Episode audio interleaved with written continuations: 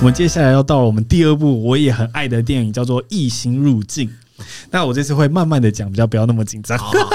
那《异星入境》，我们这时候选这两部电影，其实跟时间都蛮有关系的，很有趣。《异星入境》，我觉得这部片它的片名。选的很特别，因为我的个性是不喜欢看预告的嘛，所以我听到这片名，我想说啊，应该是什么外星人大战什么地球之类的一部科幻片。嗯，那我当下到电影院的时候才吓到，其实完全不是长这样子。那这部电影我在看完的时候，我是差一点，我真是差一点站起来拍手。所以我想要邀请你们两位一起来跟我聊聊这部电影。好啊，这部戏主要是在演很多艘外太空的飞船飞到地球的各地，包含了很多强权的国家，像美国、中国、俄罗斯、台湾。呃，没有，好像没有台湾这个国家。突然想念一下，不过片中好像有提到台湾，忘记为什么。你们有印象吗？忘记了。好，反正我记得 其实没有印象。我我想记得我看出现台湾这两个字，但有点忘记了。那在这太空船里面呢，每一天的某个时间点可以允许人类进去。那进去里面会有一片玻璃，在那片玻璃里面一层迷雾，可以看到一个七只脚的像章鱼的异形。那他们会透过类似像油墨画的东西喷在玻璃上，试图跟人类沟通。这时候军方就找了女主角，女主角是一个语言学家，她是希望可以透过了解这个七爪七爪嘛，对不对？还是八？七爪，对，去了解这七爪的异星人，就透过语言的去了解他们想要讲什么啊，跟他们沟通。电影的故事进行中，就时不时会出现女主角带着她女儿的片段。女主角的女儿看起来就有点像生病，然后最后也不幸的过世。所以你会一直觉得说，女主角好像一直沉浸在这个悲伤之中。然后是在这个七爪怪来到地球之前，女儿就过世。可故事最后你才会发现，其实女主角学会了这个七爪语言之后，才发现我们透过语言对。与时间有不同的认识，发现这个时间再也不是线性的。到故事的结尾，你才会发现说，其实他的女儿，她是在学习这个七爪语言过程中，发现可以看自己可以看到未来的能力。所以在那些片段，他在睡梦中，其实那是未来他生的小孩。那他最后虽然知道他的女儿会因为生病而过世，他还是决定做一样决定，因为那个幸福是没办法被取代的，所以他宁愿就是继续过着这种悲伤生活，也要有得到那一份幸福。那时候最后一部我想起来拍手，是因为在最后一幕的时候，我才发现哇，整部电影这样整个串成一个圆，那就觉得哇，真的是一种豁然开朗的感觉。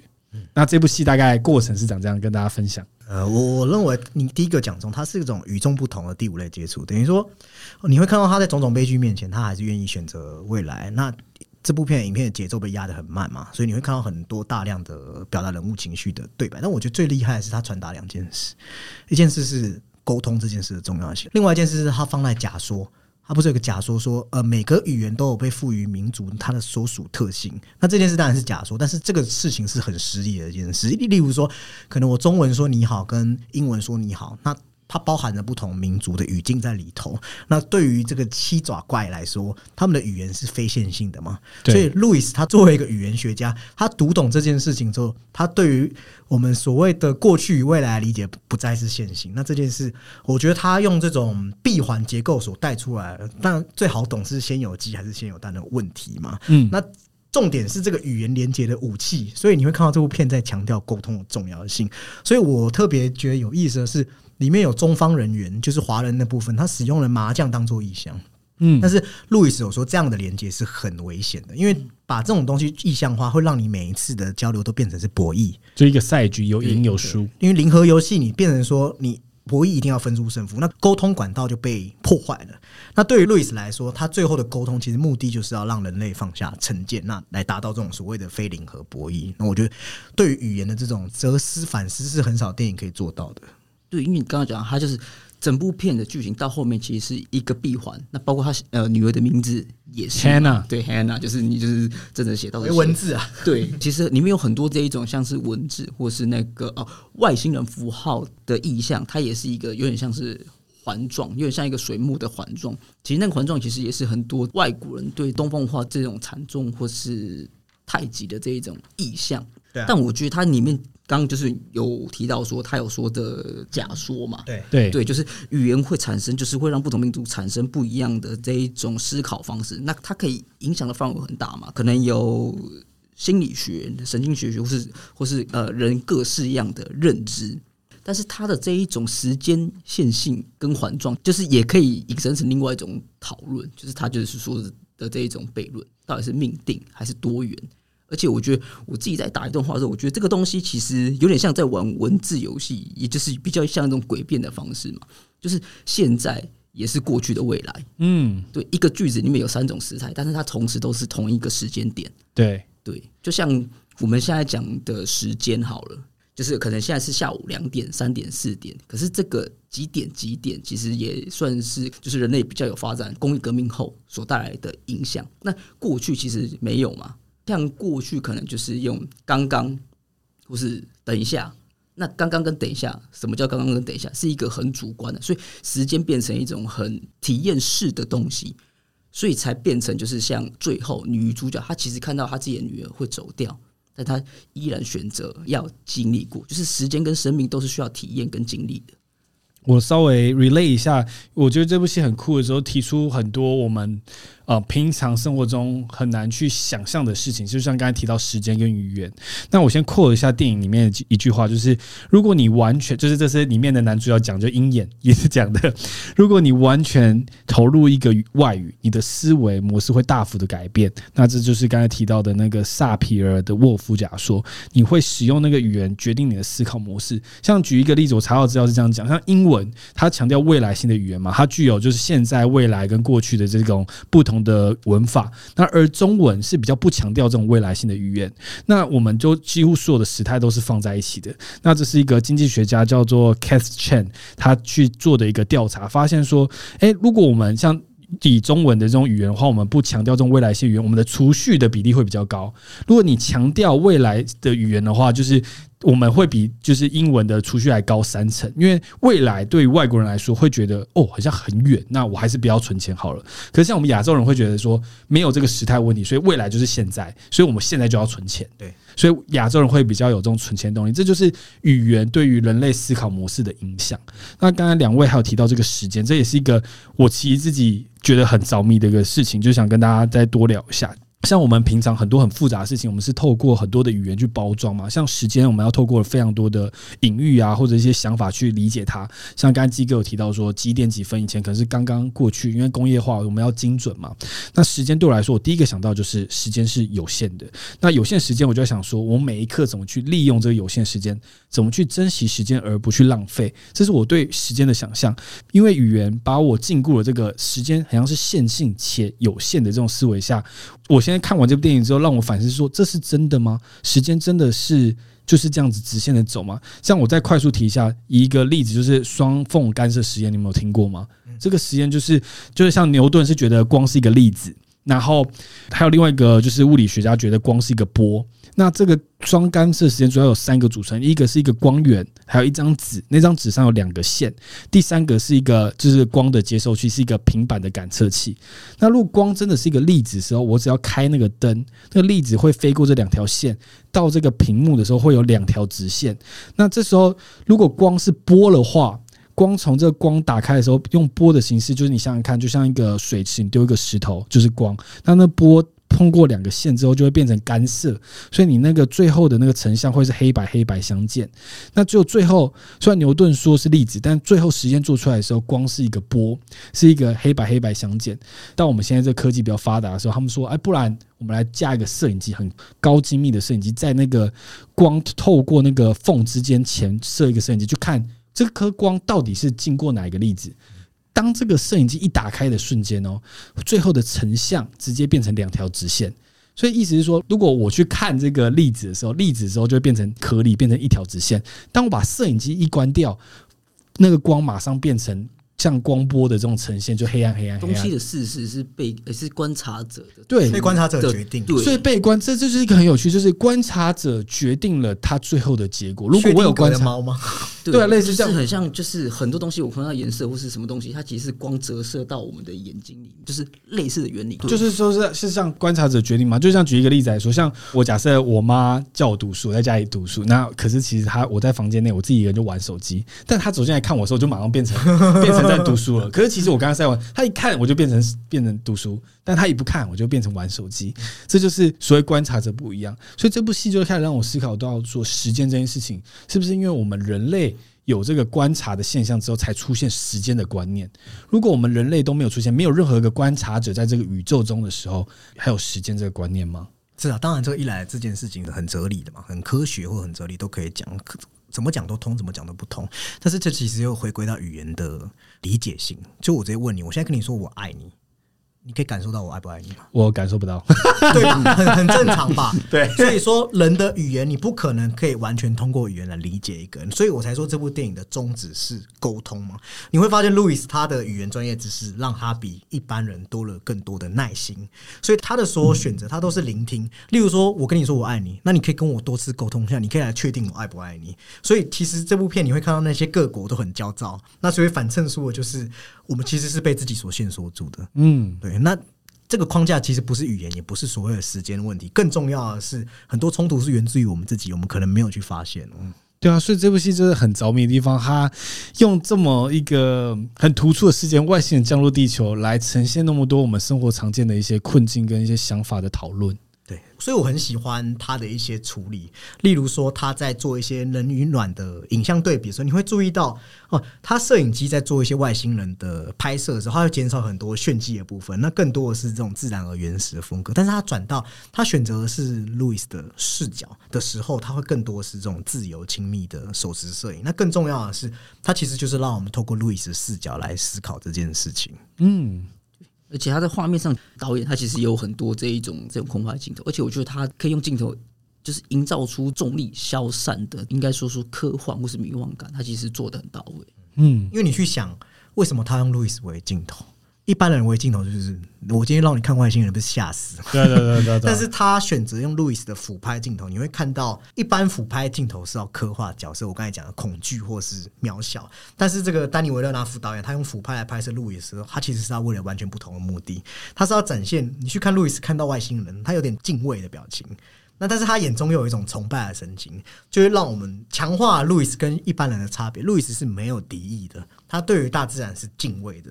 那所以对于导演来说，我觉得这些明确场景对他来说很重要，因为可以推动视觉化过程。而且像鸡哥刚才讲的重力的那边，他用了一个很像在动物园一样的观察窗。那同时你会看到那个手出现的时候，七爪怪出现。那其实那是一种并列镜头，他想要让你有熟悉感，一方面告诉你。呃，它跟人类有点像是类似人类的关节肢，但是二来它让你保持好奇心，让你觉得像人类，但是又让你不失神秘感。我有跟基哥说，我觉得这件事是很难同时做到，嗯、但是导演很从容的，就是把这件事做到了。画面的叙事要极为精简，但是就是又言之有物。嗯，对，他们在观景台，他们那个人类跟外星人在对话的过程中，其实，在看电影的时候，你也不会特别想要知道七爪怪长什么样子，因为你会。透过他的镜头跟他的呈现，知道这不是重点。对，然后可是那个那些细节还是会呈现给你，让你可以享受这种跟外星人沟通的过程。对啊，所以你要你们自己会想要给这部电影几分呢？我觉得，因为丹尼维勒纳夫他其实很擅长这种慢节奏电影。那一来这种电影，但对于那种习惯主流叙事人来说是有距离感。哎，真的，那时候我看完之后，我差点站起来拍手嘛。然后我旁边有个女生跟她男朋友就说：“感，这怎么那么难看？”我说：“傻小，我刚才看过这个一个一个大作在我面前这样展开，就你跟我说这怎么那么烂的电影？我这个傻眼。”但这就是他厉害的地方，他对于叙事的线索和细节，他可以这样紧紧收缩，然后而且他没有在拖沓了。很多长镜头会让你觉得说。哎、欸、哎、欸，导演，你长镜头太长了吧？但是他是丹尼维勒纳夫，他可以反而是你觉得这是这种空气稀薄的感觉。我们常常说他是个电影诗人，对，对他也很像。对我们那我们那个时候是这样，我们的标题就是写电影诗。那我觉得他的他的东西是让你视觉上面不是给你声光刺刺激，但是是另外一种震撼，而且。这种震撼的同时，它是要让你往人性里面去思索很多东西。这也算是他电影中蛮喜欢讨论的东西。沙丘不就是这样吗？啊，沙丘也是他拍的吧？对对对对，对，对。哇，我不知道哎、欸。其实我不知道，《沙丘》我也是非常喜欢的一部电影。但是有一个功劳还是要讲一下，因为这部电影的原作者叫江峰南。对对对，对。那其实江峰南也有说，他跟丹尼维勒纳夫是在改编这件事情上面是很投缘呐。那他们觉得说，对他们来说，科幻小说从来不是特效，而是或是单纯善恶之间的对立。他觉得他们想要用更宏观的场景来审视人类的处境。是对。那其实江峰南原作叫《你一生的故事》。嗯。哦，我就一直觉得当年。他入围奥斯卡最佳改编剧本，我一直觉得他可能要应该是值得这个奖，但是最后半个《月光下的男生》啊，嗯，那我觉得蛮可惜，因为他对于一些剧本的改动，像他剧本一开始会告诉你说，跟我们知道的描绘不一样，但是他。电影选择改掉这部分，它让你维持对路易斯的神秘感，所以你跟你不是说你前面会不知道在一头雾水？对对对，对。那这件事情其实对于影片的氛围就立了一个很好的基础。那我觉得这都是在改编上面你，你你要对整个分镜跟剧情要有很深刻的、很很好的轮廓，才可以做到这件事情。因为我一开始在看的时候，我就一直以为她是前面有个女儿过世，跟她老公已经离异，然后女儿过世，就以为以这种线性的思考去去走，但最后发现原来不是这样子，让我整个串起来一个瞬间成闭合的感觉，就是被这个导演有点像是被他套路的感觉，对，被闪电打到，说啊，原来是这样子啊。然后前面又不会觉得很拖泥带水的，在一些很奇怪的节奏里面呈现他那种悲伤的感觉。对，所以你们自己推荐程度大概会想要给他几分呢？我超爱这部电影。对，我终于推荐到一部你们喜欢的。因为这个导，因为这个导演的作品其实我都蛮喜欢。如果你要真的要跳过七分的话，哇，对七是有什么迷恋？是不是？对，没有。我跟你讲，这就是问题，因为你七就是你知道。就是你要推不推？要推不推？就是这部片，我想我也蛮推荐的。所以你如果真的要跳过七分往上面给的话，可能就是真的要往我可能会打个八点八点五吧。我是八，我也是八点五哎，因为科幻电影很少人这样拍了。嗯，有时候那个物以稀为贵嘛，那你你一稀，你当然那个价格就上来了嘛，所以分数就上来了。对，我们今天已经做了两部。市场机制，当然了，对，这个评分标准比较偏向是。那最后一部我们想要再跟你们聊的电影是最近也是很有名，在我很多文青的朋友里面非常的红，叫做《世界上最烂的人》，在 Instagram 的现实动态不断的被转发。他有很文青吗？我自己觉得很文青啊，就是我觉得他很文青啊，就是比较文青的人会看，我感觉啦。那可不可以请你们介绍一下这部电影？因为你们应该比较熟，我自己也是看过。我是根据你们两个推荐，所以才去看这部电影。对啊，对啊，对啊。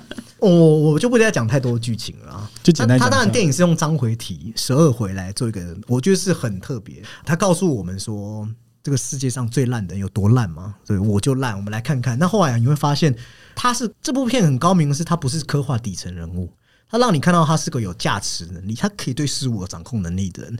即使他在学院的表现也都不错啊，学生时代表现也不错。但是这正是他的重点，这就是当代人的迷茫嘛。嗯，当你什么东西都有，你反而不知道自己要什么。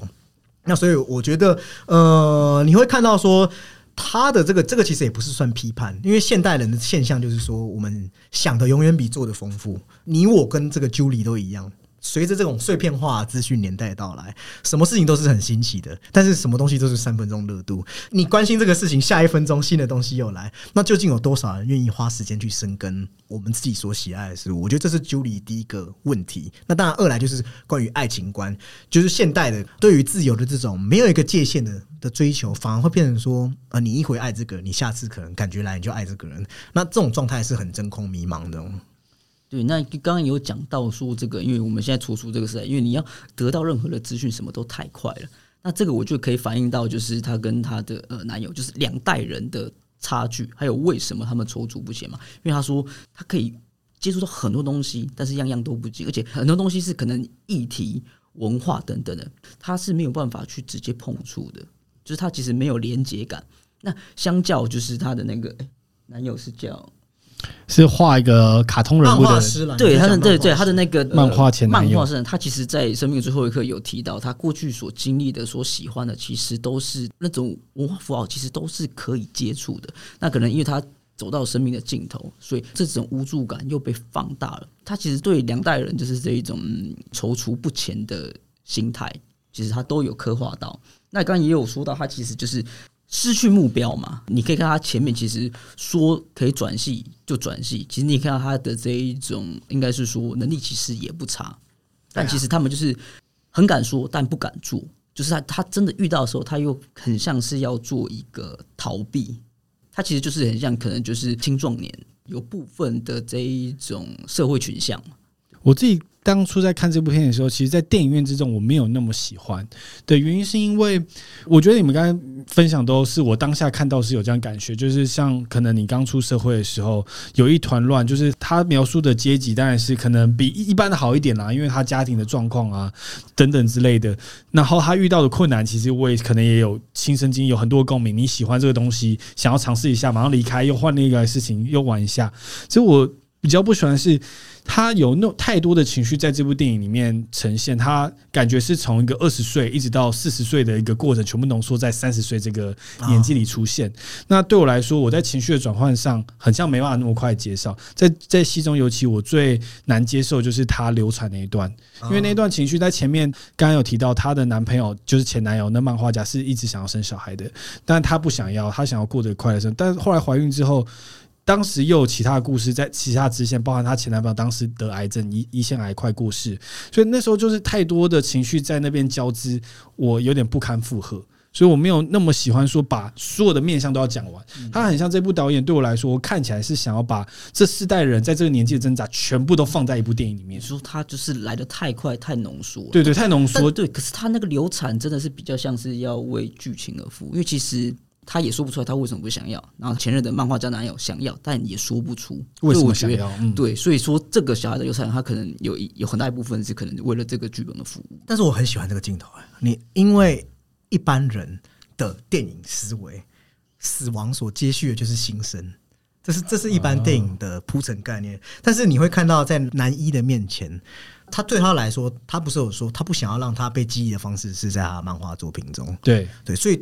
等于说你在死亡面前，你什么？你连生的力量都没有那么那么伟大，或是你说的那么……但是这种片却放弃了这种死接生的叙事，所以很高明的是说哦，你没有新生儿，所以对他来说啊，女性意识，如果他要包揽着我新生儿，我就改变我的生命，这是就把女性意识很刻板的连接，嗯，他反而是很无情的做一个切口。了解了解哦，我觉得这是一个蛮好的观点，不在意有孩子，可能就是一个家庭的唯一出口。对对对，我我我能了解他想表达这个，但就只是对于当下我接受的程度太快太快了，就是突然在那，而且我很喜欢拍摄那一幕，就是在啊、呃、在厕所里嘛，然后还洗澡，然后突然有就是有血滴下来的那个画面，所以我是非常觉得喜欢，只是。来的太突然了，我还没有意识到，哎、欸，怎么突然有这件事情？反而这部戏我最喜欢的两个部分，第一个部分是她跟她男朋友有一点争执的时候，她去一个不知名的派对，然后认识了她后来的男友。嗯，那在那个过程中，其实他们的那种。暧昧就是不出轨的方式，是我从未看见的拍摄手法。那那个氛围，我也觉得导演捕捉的非常好，包含了一些很奇怪的亲密之中，吻我一下这种很有、嗯、看，看你小便，对对，看你小便这种感觉，哇，会觉得很像很暧昧但又不出轨的一种状态。对，就是一种很像在就是批判这一种道德语境。我有吗？对不对？我真的是有嘛？但是他的确把那段形容的非常非常的暧昧，那个感觉就像是对这全世界比一个大中指的感觉，比肉体还暧昧了。对对对对对，所以哇，那段我也是非常喜欢。然后最后我很喜欢的是她前男朋友在最后要过世的时候，他虽然就是一直都保持着很怎么讲，就是那个世代人可能有的价值观嘛，就是。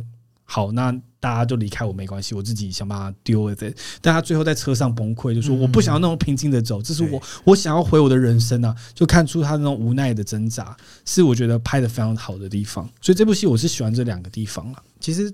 男一，男一就是导演本人哦，是啊，没有没有，你你去思考，他就是用他的年纪岁月，他去看这件事。导演大概四十七岁吧，今年四十七岁吧，对。所以他的奥像他有个很有名，就是包括这一个是他奥斯陆三部曲的收尾，忘记是前作还是前前作，就是在刻画一个乐界走出来的人。八月三十一号这部片，他明明就知道他可以改变，但是他他可能有一些心境，所以我觉得大多数就是回到我们最早讲的话题，故事是把我们带入到别人的脚下，让我们去了解别人的感觉。所以我们如果觉得自己在故事中，的时候，我们是不是就会有一种很温暖、被净化的感觉？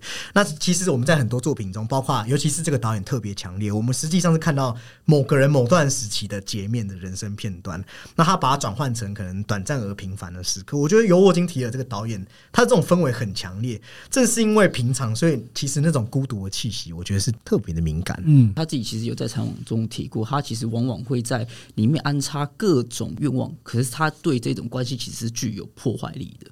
那在人物之间可能也会带一点这一种对于死亡的焦虑，它其实都会就是呃有意无意会让它融合在里面。哎、欸，你们有看过《麦斯与麦特》了吗？还没，还没。好，我身为我可以跟你们讲，因为我觉得。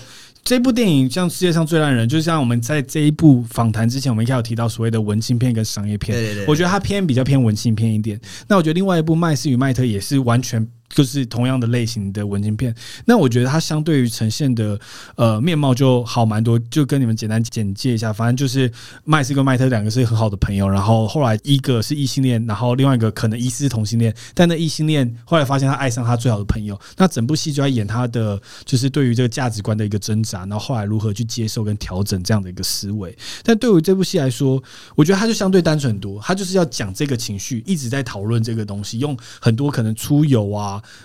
不管是去派对啊，这些挣扎都在就是在讲他这个这件事情而已，不会再讲他的工作，不会再讲他的。朋友或者是是地位都不会，就纯粹讲这件事。所以对于类似像这部电影，我会反而觉得麦斯与麦特做得更好，因为他对于同样一件事情有更多的角度在讨讲同样一件事情。那世界上最爱的人对我来说，像刚刚我的结论就是太多，就是这个片段，就像你们刚刚讲一个截面，但我觉得他截了太多截面想要塞进去，对我来说会变得比较可惜。但是我我觉得啦，我帮他平反一下，我觉得可能是因为他想要收拢的议题非常的庞大。做的好不好，我们大家可以讲。但是，呃，举例来说，好，美国女孩她并不是个格局小的故事。美国女孩她讲的是，包括她影片最后才揭露关于女性意识部分的事情。嗯、那这是她厉害的地方。那这部片，我觉得我也很欣赏，是她对于这种嗯收拢了当代议题，包括我们可能她对于环境里面有提到。男二的那个女朋友嘛，那我们会看到一些形形色色的这种所谓的西方后现代意识，甚至是极端女权、极端素食，其实电影都有一些，他会告诉你说，现在西方国家的意识形态，我觉得已经是产生一种很扭曲的问题，变成是说。究其根本，是因为我们刺不破表象，所以分不出来表象世界和现实世界文化的分野，实践分野在哪里？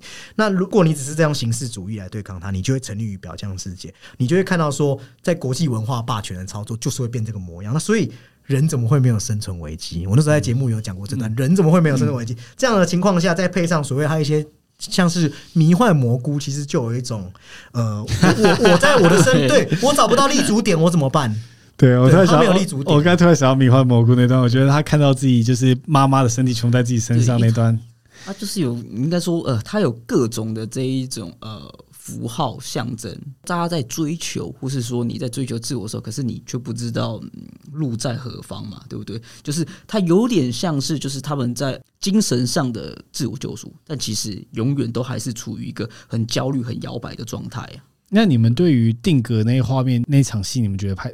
的感受是什么？我觉得那场戏拍的非常厉害，因为他的厉害的地方是让他的一些场景人是停止，但你注意去看他的一些风景还是有在动的。对，太阳啊，升起什么的。他其实曾经导演有想过说，把这种东西放进来会让他觉得说戏剧感太太强烈。但是我觉得他这部片在所谓的可能是自然主义或是在这种魔幻主义，他做了一个很好的平衡。那我们在冻结的时间里，我们会发现你会去。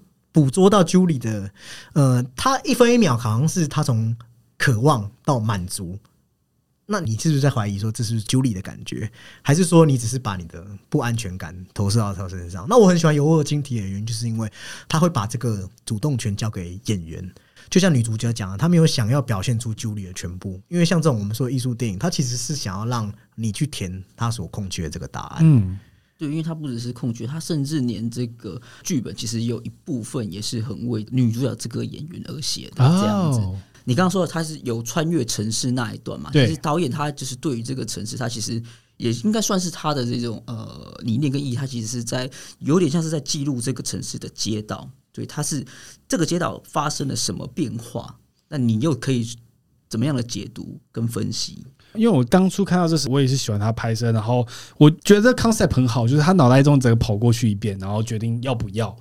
那哦，我决定我要了，然后整个这样子哦，真的是一个很好拍摄手法。但在台湾有一部电影也有用过一样手法，消失的情人节。对，我就很不喜欢那个拍摄的地方，我就不知道差别在哪里，可能是因为剧情啦。我是觉得消失情人节这个手法好像有点被滥用了，目的跟捕捉力。像我举例哈，八月三十一日有一幕很高明，他男主角呃，在一个店里的时候，他感受到自己跟旁边人的。孤独，就像你在咖啡厅，有时候你聚焦在旁人的聊天或什么，其实那个对于我们现代人来说，那是一种孤独感的。那他走出那家咖啡厅的时候，或瞬间从人声到他听不到声音，其实是有一种定格的感觉。嗯，那我觉得他他对于捕捉。孤独感这件事情，它是用我们身边的事情，而不是说很多电影是刻意强调说你孤零零一个人，他把你放在一个位置，你在这个位置上面，你还感受到孤独，那你更孤独。嗯，了解了解。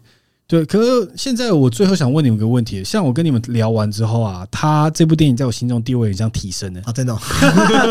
我说这样对吗？就是说你看完一部电影之后，你自己的感受，其实我当初看完可能大概六分，可是先跟你们聊完，可能。不能七分，真的蛮尴尬。好，可能六点九到八分这样。如果跳过七，跳过七的话，自己等下自己挖洞，可以自己挖洞，自己跳。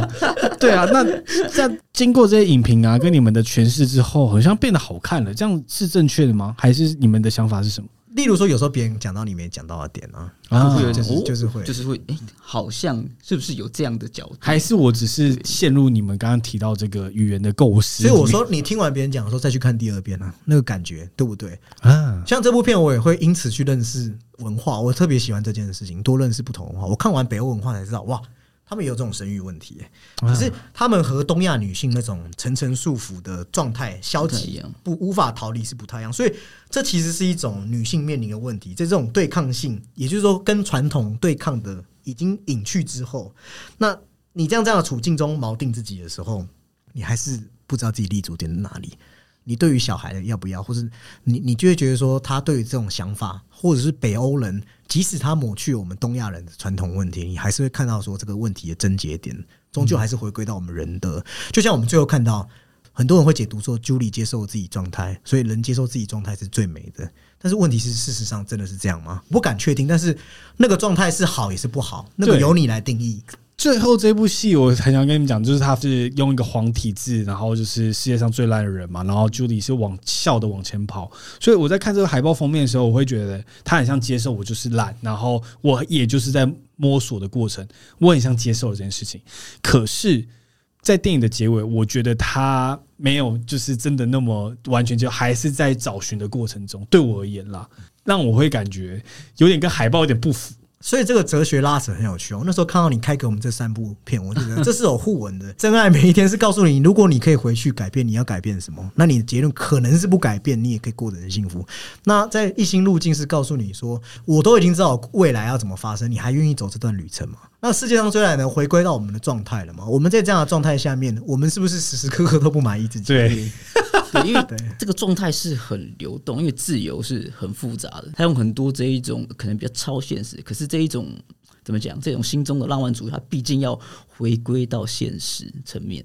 嗯，那他其中有一点，我觉得他高明的是，你会让他有一种你自己的这一种环境世界，或是这一种时间流动感，是跟里面是有点同步的，是有点呃一样这么糟糕，是不是？就是你有这一种共情的感觉。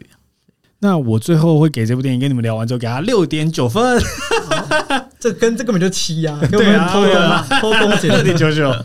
那你们呢？你们呢？我会给到八点六。我自己很喜欢的是，因为他很善于通过环境来刻画人物心理，所以你可以感受到自然界的意象在诉说这些角色不想要说的事情。我觉得这是尤沃金·提尔一直把这件事做得很好的地方。哦，对，他在人物的呃，应该是说人物的变化之中，也会带进这一种地域上的变化。不是，可是刚刚有讲到最后一个点，就是我刚刚忘记聊到最后一刻，就是他决定成为摄影师的时候，他看的就是他拍了一个模特，然后后来跟他的那时出轨的老公出去，然后也生了小孩。我那一幕我觉得有点多余，诶，我就觉得我我那时候当下觉得，既然我们整部电影就是说不一定要有这种，就像你刚刚讲的死亡接着生命，那。你有这种概念，就你这个概念到底吧？干嘛要就是你离开之后，你当摄影师，你的前男朋友就去交了一个女朋友，然后又生了一个小孩，然后还在一个画面里可以被完美的被捕捉一个和乐家庭的画面。我觉得他的目的是很高明的，他想要剥离你的情绪。哦，意思是说，他最后回归到的是，我不是跟你讲吗？他他不一定是好或坏，嗯，那那就是我们人，我们人时刻都是一种状态。你好坏是你自己去定义，你实际上就是一种状态，你存在在那边，你可以是个味觉态，但是。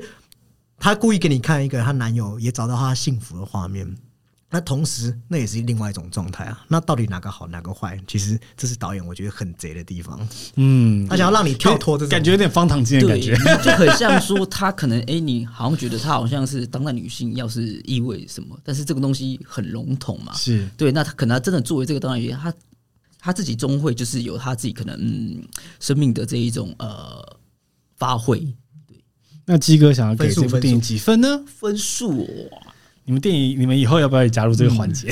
嗯、打分，我们有打分啊，你们一直都打分。哎、欸，怎么只是我们可以有七、啊？蝙蝠侠怎么感觉没有打分？有有有有。哎、欸，为什么没那样？还太长了。我想想，刚刚我们的异星路径是八点五，两分没有没有没有那么低啊。这个少说也是八分起跳。OK OK OK OK，八点五五，五 五是什么鬼啦？可以啦，可以可以可以，不错不错不错。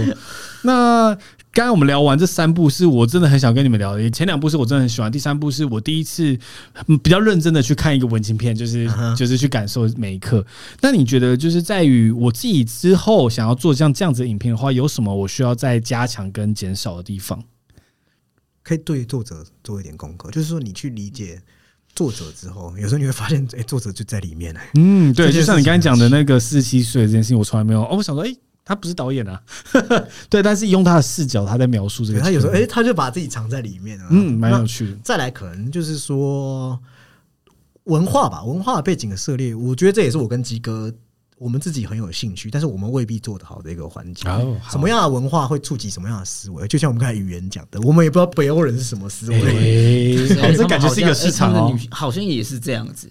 刚才我们已经聊完这三部电影啊，这部三部电影已经播出一段时间了。刚才那些剧情啊，也不知道算暴雷，大部分人应该看过，就简单一个小评。那我们最后想要聊一下你们最新出的这一集蝙蝠侠的解说。那蝙蝠侠，如果听众还没看过的话，这边就可以先按暂停，然后看完电影之后再回来。那你们自己喜欢二零二二年这部蝙蝠侠吗？我其实是 应该说是喜欢的。对，因为其实我对于这一种可能比较偏呃写实风格比较有兴趣啊。对，因为其实过去你可以看到，就是它其实有经过好几代的更迭嘛。那包括上一代诺兰版本的导演，其实大家捧太高 是吧？他的确是很棒的作品，可能离神柱可能嗯，就是可能大家还可以讨论讨论，讲话小心一点。对，大家可能嗯，对他真的很棒啊，但是就是封顶之作。那我们是不是可以再借由一部戏看到不同的导演，或是呃，在不同的时候，因为毕竟已经二零二二，是不是看到一个新的面貌的蝙蝠侠的出现？那其实一开始大家就有提到说，他可能就是回归他的这种探案本质。但其实我觉得这个东西就是，嗯，我是给正向的，因为它其实是有做出来，但它同时当然也是有一些说的不好的地方。那导演其实，在画面上觉得是很用心的。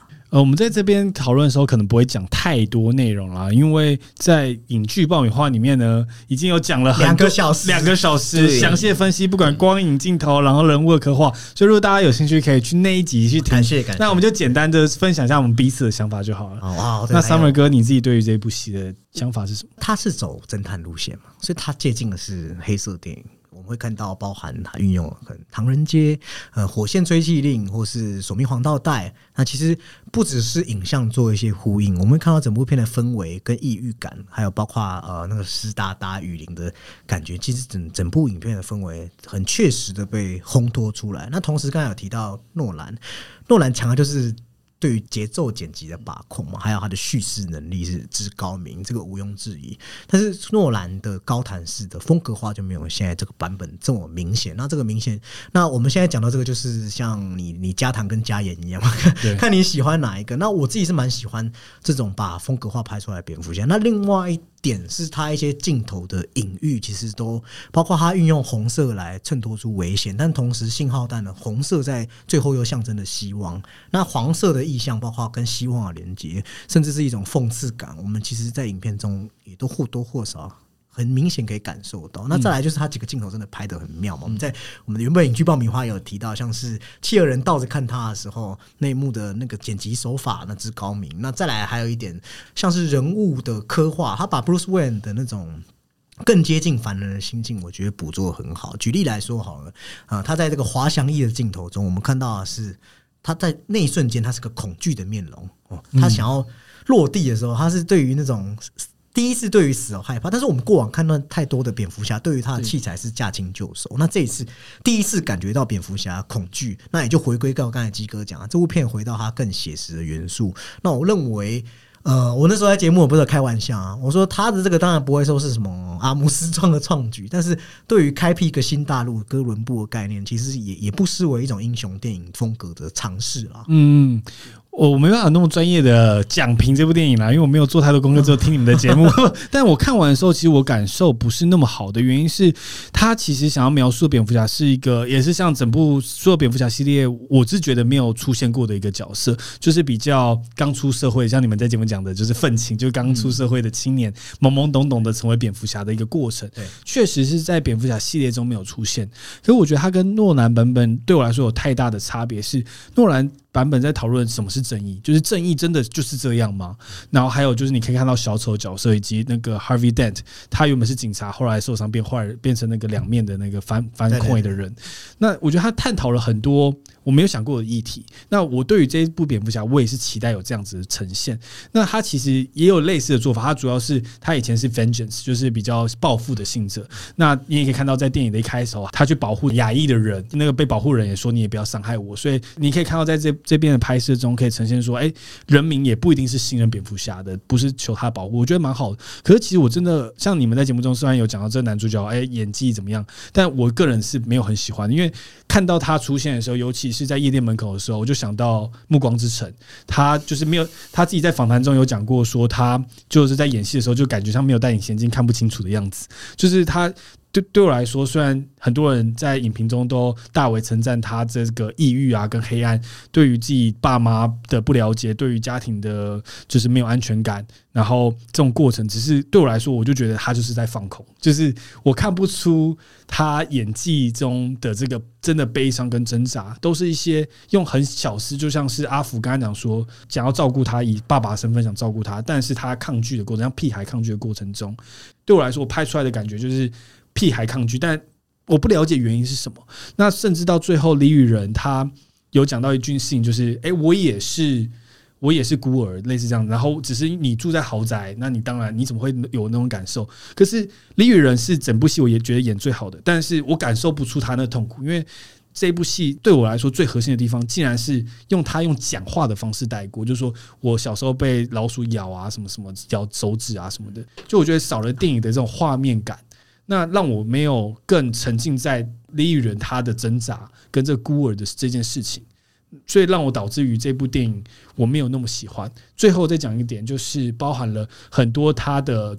成长过程，像是他最后跳过去那缆线，成为这城市的救赎者过程中，我也会觉得是一个太一瞬间，就零跟一，就是对方那，就是那李宇仁的手下突然说 I'm vengeance，就说哎、那我们两个是一样的。他突然才忽然开朗说，哎、我我不想要只是这样，我想要做的更多。那就因为一句话，突然我就开窍了，或者甚至甚至是说，阿福受伤的时候，他跟阿福那护士问他说要不要通知他家人，然后蝙蝠侠说。我是唯一的家人，他一瞬间就觉得哦，我是阿福的，就是都是那种一瞬间哦，对啊，那那我没有那么满意，甚至是阿福受伤睡醒的那一瞬间，他就很生气的说：“你怎么骗我？干，人家才刚被炸，欸，然后你第一句话就跟他说：你为什么骗我？就是这个这个，我当下是很冲突的。然后阿福马上就变很认真，我没有骗你啊，要解释。那对我来说，我很难理解这件事情。我可以解释点是，他比较。比起叛逆少年，他比较接近的是一个叛逆的优等生啊，所以他对于事情的理解当然不是我们讲的这么的糟糕，他只是不太清楚蝙蝠侠用力。那再来，这个是一个是回应你刚才说的 Robert Pattinson 的演技，我觉得他演技没有什么问题，但是你讲一个有讲对，就是。他少了一些 Bruce Wayne 生活感的刻画，所以让你没有办法那么快进入 Bruce Wayne。所以你可能他想要让你知道哦，他愤世嫉俗，但是他愤在哪？对，我不知道愤在哪，就是他一直也就干，老子就是不爽，然后但是不知道在干嘛。对，可是我觉得他有一部分可能是要强调这一种日夜颠倒，而且里面的设定其实他是在成为蝙蝠侠的第二年，也还在这一种摸索、很摸索、很迷茫，就像。前面讲他其实你知道他也是一个被恐惧的人嘛，其实市民也不相信他。应该说过了这整个事件之后，他才从被憎恨再转换成一个可能像是呃一个希望，或是所谓这种高谈式的意境。嗯，至于你刚才说那个他为什么会突然意识到这件事情，其实这件事是他与猫女、谜语人、法康还有契尔人。还这几个角色，他不断的在这些化学效应中，所以我我会不会觉得不会说很突然啊？其实他跟猫女其实是等于说他的镜子嘛，一念之间他可能变成哦高谈的黑暗骑士，一念之间他可能变成另外一个谜语人。所以对于来说，我我特别喜欢猫女跟他的互动，因为猫女跟他一样带着有复仇的动机，所以这件事其实对他有影响，不是只有阿福啦。我觉得你刚才这样讲的很棒，就是他一一念之间就会成为第一人，一念之间就可能成为猫，就会杀人或者是之类的。我觉得这是一个很棒，所以我会觉得很可惜，这是一个很棒的时机点，可以拍出更多的层次跟内容，不是那么直白。尤其像你刚才讲的猫女，其实我没有很喜欢这次的猫女，因为那个爱情戏的部分很突然的，我就想要去亲你一下。就是，尤其是在一个夕阳的大楼下，我就觉得 fuck，这是什么爱情电影吗？就很突然，我根本对你根本不认识，是这是怎么样的关系？他们比较像怜惜，因为我们处境一样，就是有点同病相怜。可是怜惜不需要用爱情来代表怜惜，我觉得就是，然后最后又分道扬镳，一个左一个右，我就觉得是你们是一个世纪的爱情吗？突然什么才认识没几天，然后就变成一个世纪的分离，所以我当下是会觉得啊。它比较像是对于他们处境的这种互动之中生出来的情谊。你说是爱情吗？或是说，呃，那之中有没有什么费洛蒙在作祟？导演或多或少拍出这样的感觉。那最后可能，呃，理念不同的话，他们。的想法不同，所以啊，他才刻意拍那个分离的镜头。但是那个镜头有没有必要？其实我有去思考这件事。他确实这部片，呃，就像我们讲啊，他有一个议题是谁来监视监视者嘛？对对，施行者的议题，或是关于我做蝙蝠侠意义是什么？还有复仇给我到底是什么？那最后呃，才会看到连接到整个高谈的意象，或是我们看到有点徒劳无功的意象。那对于这么大量的东西，确实他在收束的时候，我觉得是有点拥挤粗暴的。嗯。老师不是每个观众都可以很轻易的进来哦。因为讲到徒劳，其实这个每一部蝙蝠侠最后的这一种所抛出来的这个，应该说议题结局就是这样子。其实他在完成这个角色，他其实也有经历过，像是对于他家族的的真相，从黑帮老大或是从管家那边，其实他已经有经历过一段相当大的这一种拉扯。这拉扯我就觉得很可惜，用说的很多，像他爸妈突然很像跟科林法洛是有一些关系的，然后他就很挫折，尤其是他进教堂那一瞬间，就是那个警局长死掉嘛，然后他要进教教堂，他看到那个小孩变孤儿，那个导演是用一个 Photoshop 就只 take 那个小孩，就有点像是我们看着他。那这一幕我也觉得很太刻意，就是他突然一个回头，然后看着。蝙蝠侠，然后我就觉得，嗯，就是他是想呈现孤儿跟孤儿的这个关系。导演选择这个方法可高明可不高明啊！一来他他架设在是你已经知道他父母双亡，所以他想要用他的作为跟反应来透视出他的孤独。例如说，他去看那个小男孩一样，他第一个时间点注意到是那个男孩，所以他想。我觉得那男孩不一定要回头，就是我我会觉得回头这件事情。就是很奇怪，就是你觉得他太刻意要让他建立连接，对，然后我就是把为什么会突然刚好这个人走进来，刚好要看他，可是我觉得他前面的这一种做法，我觉得对我来说是好的，因为他他设置了一种剧情或是这种事实上的多异性，很像罗生门这样子。那刚最后我们讲讲一下刚关于李雨仁，反正 Riddle Man，我们最后想聊一下 Riddle，我觉得他演的非常好，而且尤其这次的装扮我也非常喜欢，就是。他脸整个被捧捧住，就不像以前那种比较塑胶感，那种绿色在身上那种问号，华丽，很华丽 那种感觉。所以我很喜欢这次的。状况，然后大家都会知道说，蝙蝠侠其实 DC，DC 其实是全名以前是 Detective Comic 出来的嘛。但我觉得最可惜的是，这一次想要再拉回这种蝙蝠侠是一个侦探，但其实他这侦探的过程想要一一去破解这是高层被杀的过程，我们身为观众是没办法参与的，因为他用了很多的符号啊，然后突然阿福就会解了，谁就会解了，那甚至到最后因为西班牙语的音译的问题，结果猜错了。这最后的坏人是谁？让我会觉得，嗯，怎么那么瞎？他这就是他做的比较不好的地方。他在他办探办案的过程中，你要多高明，或是让他知道他的破案过程，这可能观众比较没有共鸣，或者说那个谜语大家没有比较没有。没有那么好玩，也没有那么带入。当然，他不要让谜语像以前 Jim Carrey 的那个版本那么好玩，是为了说更接近现实感，一个反社会人格。但是，当然这个侦探过程，他一直在他提醒，你会觉得说啊，他真的是，就因为他他是杀三个人嘛，对不对？我记得那我会那时候我就觉得哦，好冷哦，妈的，下一个又要死了，就是就会觉得哎，又有一个人，然后又是一样的事情，然后又是一样的事情，一直一而再再而三的出现。同时，在于那些人被杀的机关，像一个老鼠套头的，其实我看他 detail 拍的非常少，对，所以我其实很不清楚他到底是什么死的。我很想看到，因为尤其像之前有个有一部电影忘记叫什么，就是会戴着面具骑一个小脚踏车的那个夺魂锯，夺魂锯，夺魂锯，他的这个刻画这个道具啊，跟这个刑具都是非常写实的。所以我那时候在节目，我在节目我讲到嘛，他他被。他好像被压制住，我觉得应该是受限到分级了。对，分级 PG。对，因为我根本不知道，我想说到底，我想看清楚，但是一瞬间就没了。对啊，我想到底是什么死的？他们不知道让企鹅人抽烟也不能。对啊，对他也不能让企鹅人去抽烟，就好像克林法就是他想要保有这这个，这是他一些比较经典的一一些形象都不行，也就是也被哦，这也是一个故事。因为我们刚才有讲嘛，片商来了就是受限。然后谜语人谜语那边，我觉得嗯，我觉得这个真的是比较可惜的地方，因为你。变成是观众看完，你可能意犹未尽，你才你再去查，你才会发现，哎、欸，其实它有很多的这一种隐喻，甚至有一些可能神话宗教，或是对应这一种现实政治题材。对对，这个其实你当下没有办法去捕捉到，是一少了一个体会，是的，真的蛮可惜的。而且后来蝙蝠侠的这一种所谓的侦探行为，也是显得很被动。对啊，所以我觉得这部戏对我来说，我觉得是一个很好的点，就是中间这个。就就是刚刚有提到刚出社会的蝙蝠侠的年纪，是一个很多内容可以拍的，但呈现的让我期待，让我落差很多，而且尤其是三个小时的电影，在那边做的有点辛苦。那画面就是无可挑剔，全部都很好看，除了蝙蝠车我不爱以外，有点像是 duct tape 贴起来的。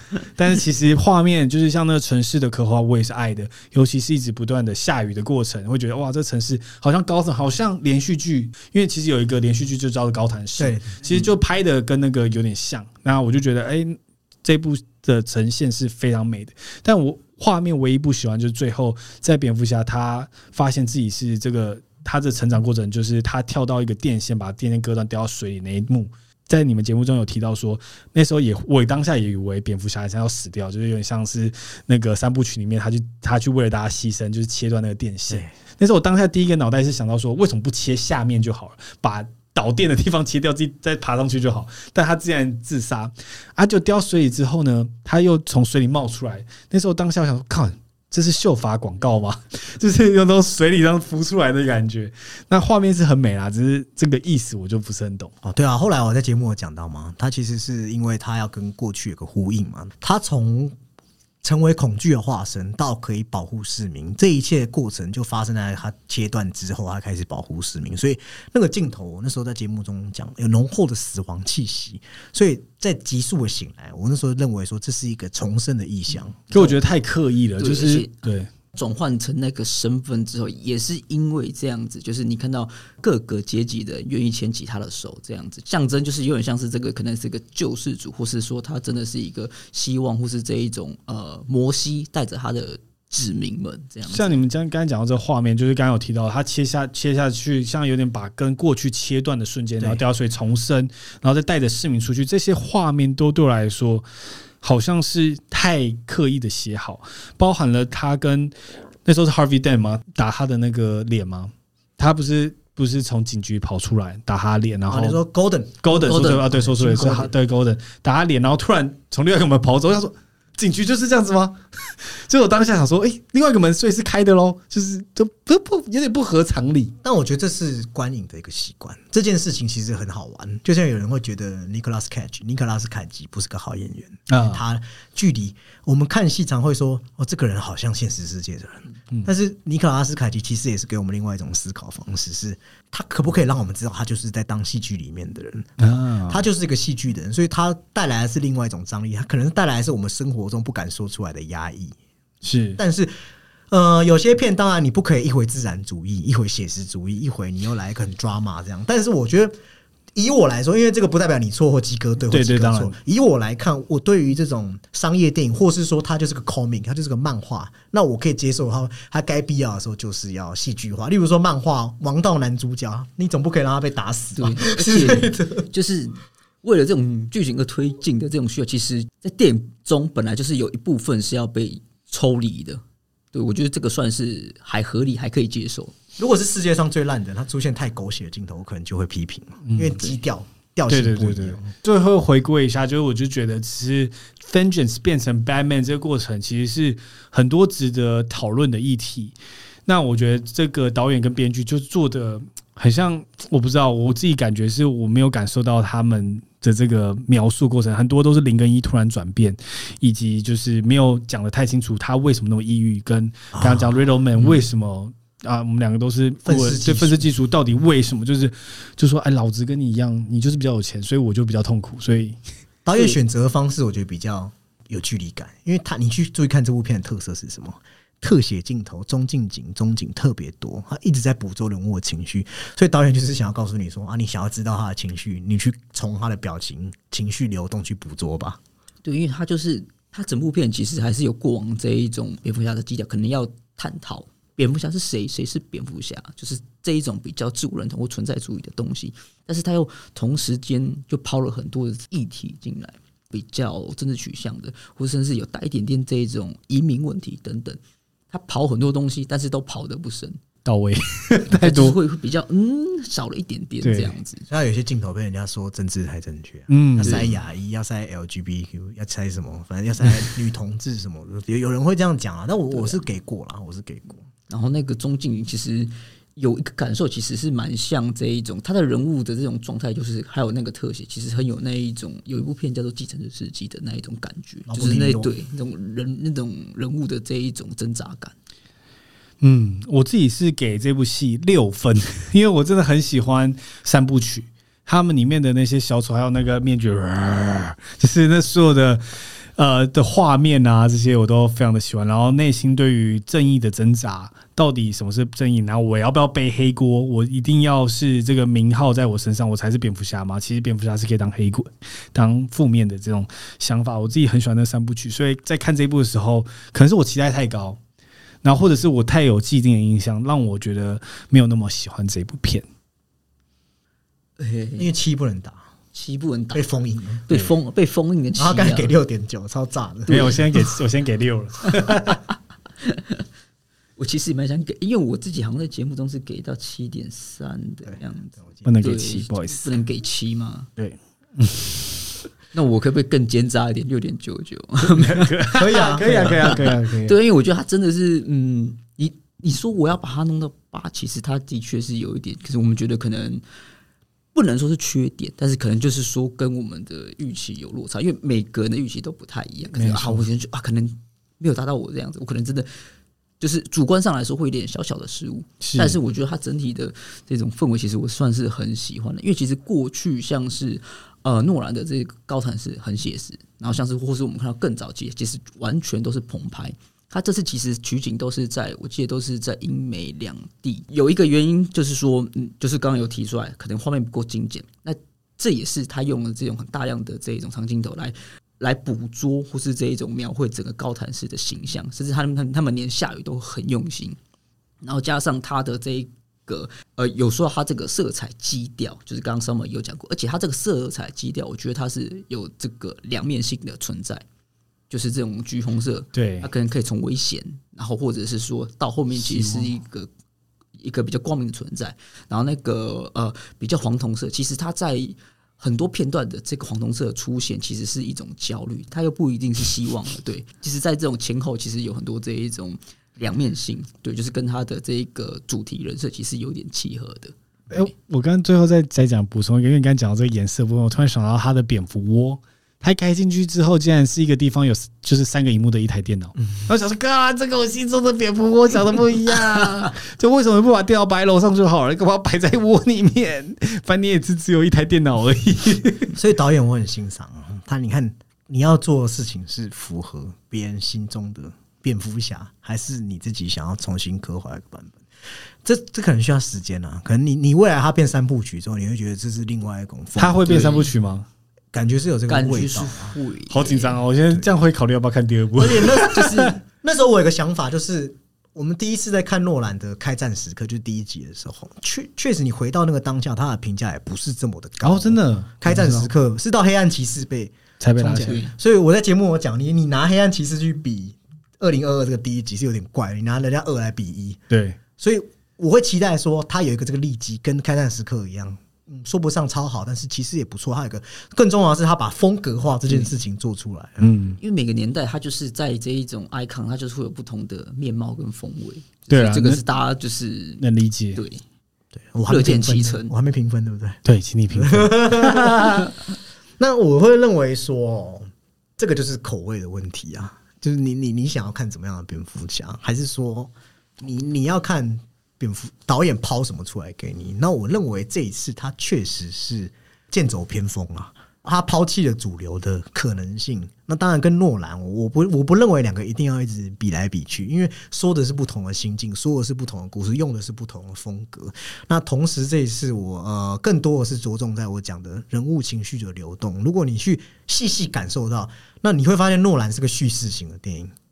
即使他他剪切的编排方式也比较特别，那在这部电影则是感受型的电影，那可能在这种评分上面就已经不同类型。那他的感受的那个抑郁的氛围，到后来他让你看到好像有点希望，又有点微微的光微光那种感受，是很。很有诗意的，又是这个词，诗意了。诗意，对。那所以，既然你封印我，那我就也有对策。七点五，再加上我个人喜好的零点五，上有对策，可以这样子做。好，可以，可以，可以。我也有可以接招的方法。是是是是。好哦，那今天我们也聊了非常多。我们今天聊了四部电影，还有你们自己分享。评论电影的一些方法，还有自己喜欢电影的一些原因跟想法。对，那如果大家听众听完这一集之后，其实很喜欢你们自己在做的事情，可以在哪里找到你们？哦，这边就来宣传一下。呃，我们就是影剧爆米花，你只要查，无论是 FB，我们都有。不定期，因为有时候是就是看心情日更，对，有日更也有就是不定期发。那 IG 也是，我们你去查影剧爆米花一定查得到。那如果你要看到我们固定的节目，也就是收听类型，我们几乎就是每周都会更新，在 Apple Podcast、嗯、或是 SoundOn 或是 Spotify、KKBox 都查得到，各大平台都有收听 Podcast 都听得到。对，好哦。所以大家如果对于比较专业的影评，可以去、啊、不敢当，去那边是想要分享。对对对，那如果只是听纯粹。我对于这部电影的想法，可以继续留在这个频道。好，那我们今天感谢你们来到我们节目，谢谢，拜拜，谢谢，拜拜。拜拜。